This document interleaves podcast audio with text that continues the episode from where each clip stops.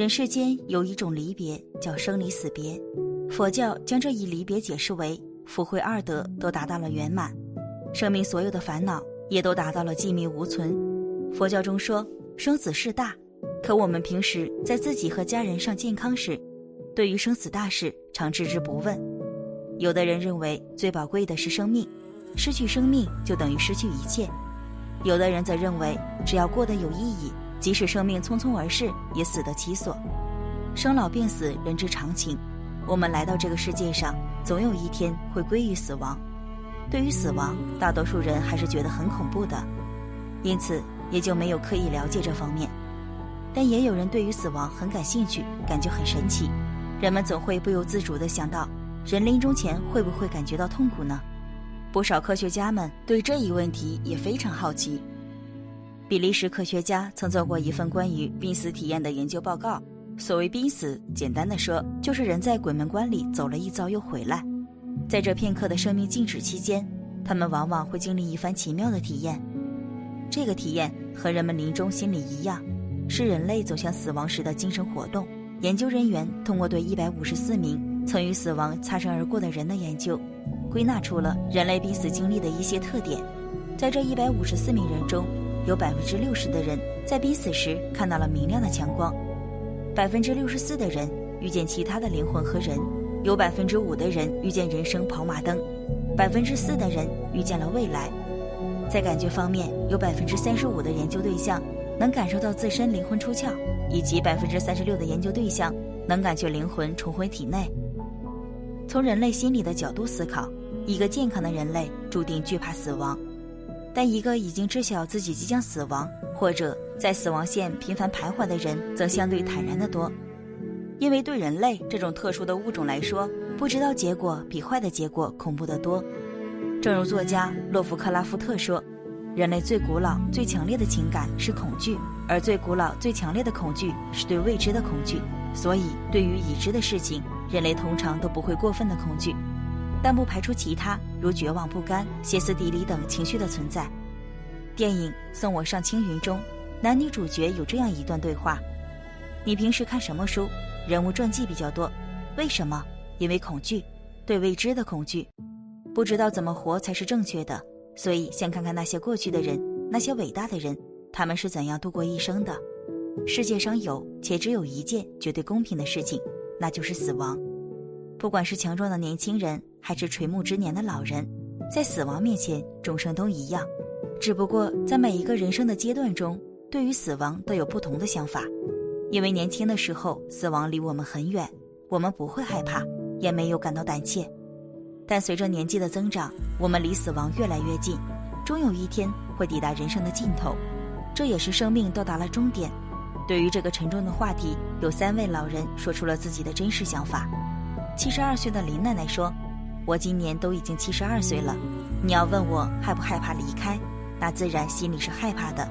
毕竟人到了这个岁数，生命都已经开始走到尽头，谁知道明天睁开眼睛还能见到太阳吗？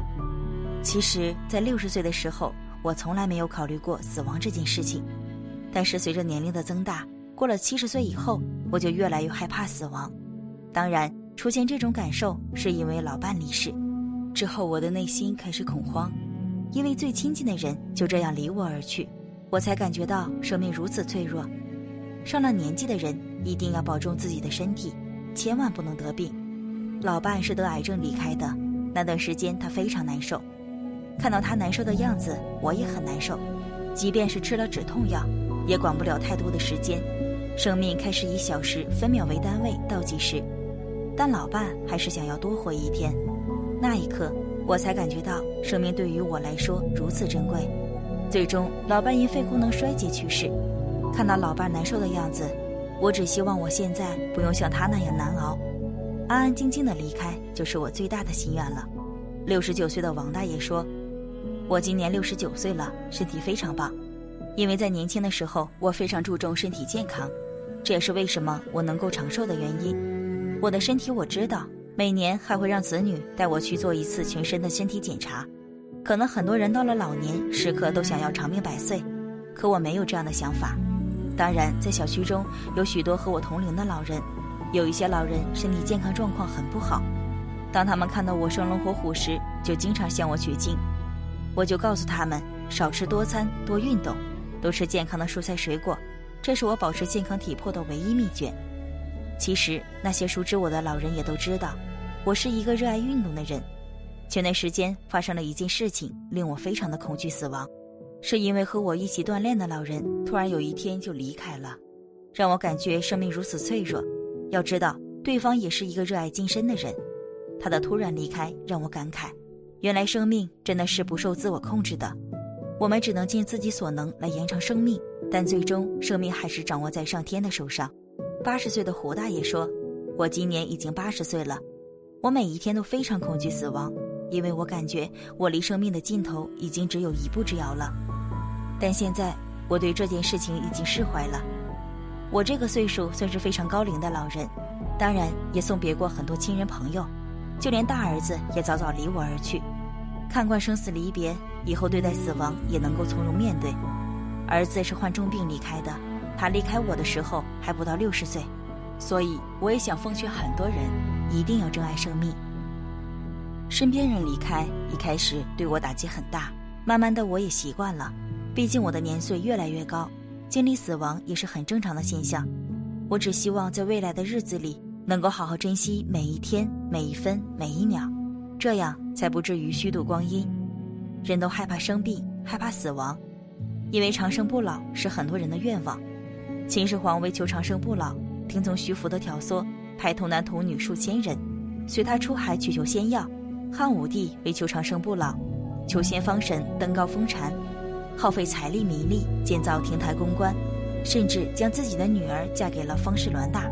李世民盛唐明君，为了长生不老，服用炼丹；明嘉靖一心修玄日，求长生不问朝政。最后这些皇帝没一个能长生不老。基因的发现，克隆技术的发展，好像让人更加确信那不是一个梦，而是一个即将实现的理想。也许因为科学的发展，我们人类会少受疾病之苦，多活几年，甚至是几十年、几百年。但身躯的死亡是必然，也是我们真正的归宿。这样才不会违反大自然的规律。其实，人之所以对长生不老之术如此痴迷，苦苦追寻解药，就是没有看透生死。为什么人们会惧怕死亡？因为他们还留恋尘世，或是对一生的荣华富贵恋恋不舍，或者对这一世的爱恨情仇割舍不下。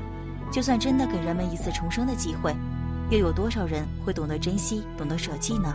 于是乎，人们还是带着对尘世的留恋。轮回到下一世，再经受同样的苦，不死之身真的能使人快乐吗？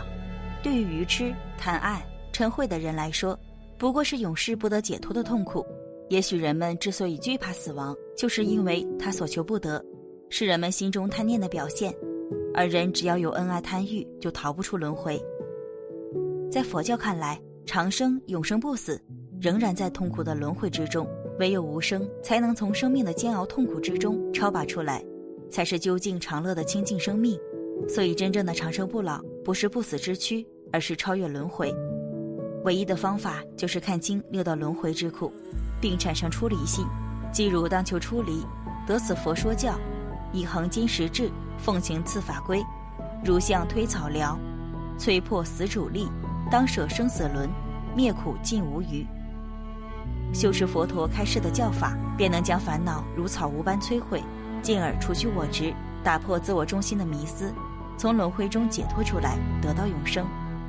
海德格尔在《存在与时间》里，对人类无法避免的死亡给出了一个终极答案：生命意义上的倒计时法向死而生，向死而生是生命最大的智慧，因为人从出生那一刻开始，就是向着死亡的方向活着。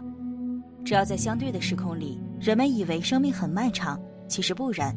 认识到生命的短暂，死亡的必将来临，出于势利避害的本能，大部分人都会愿意珍惜每一分每一秒，好好的活着。也因为这种全面的认知，人类在面对死亡时的恐惧同样会减少。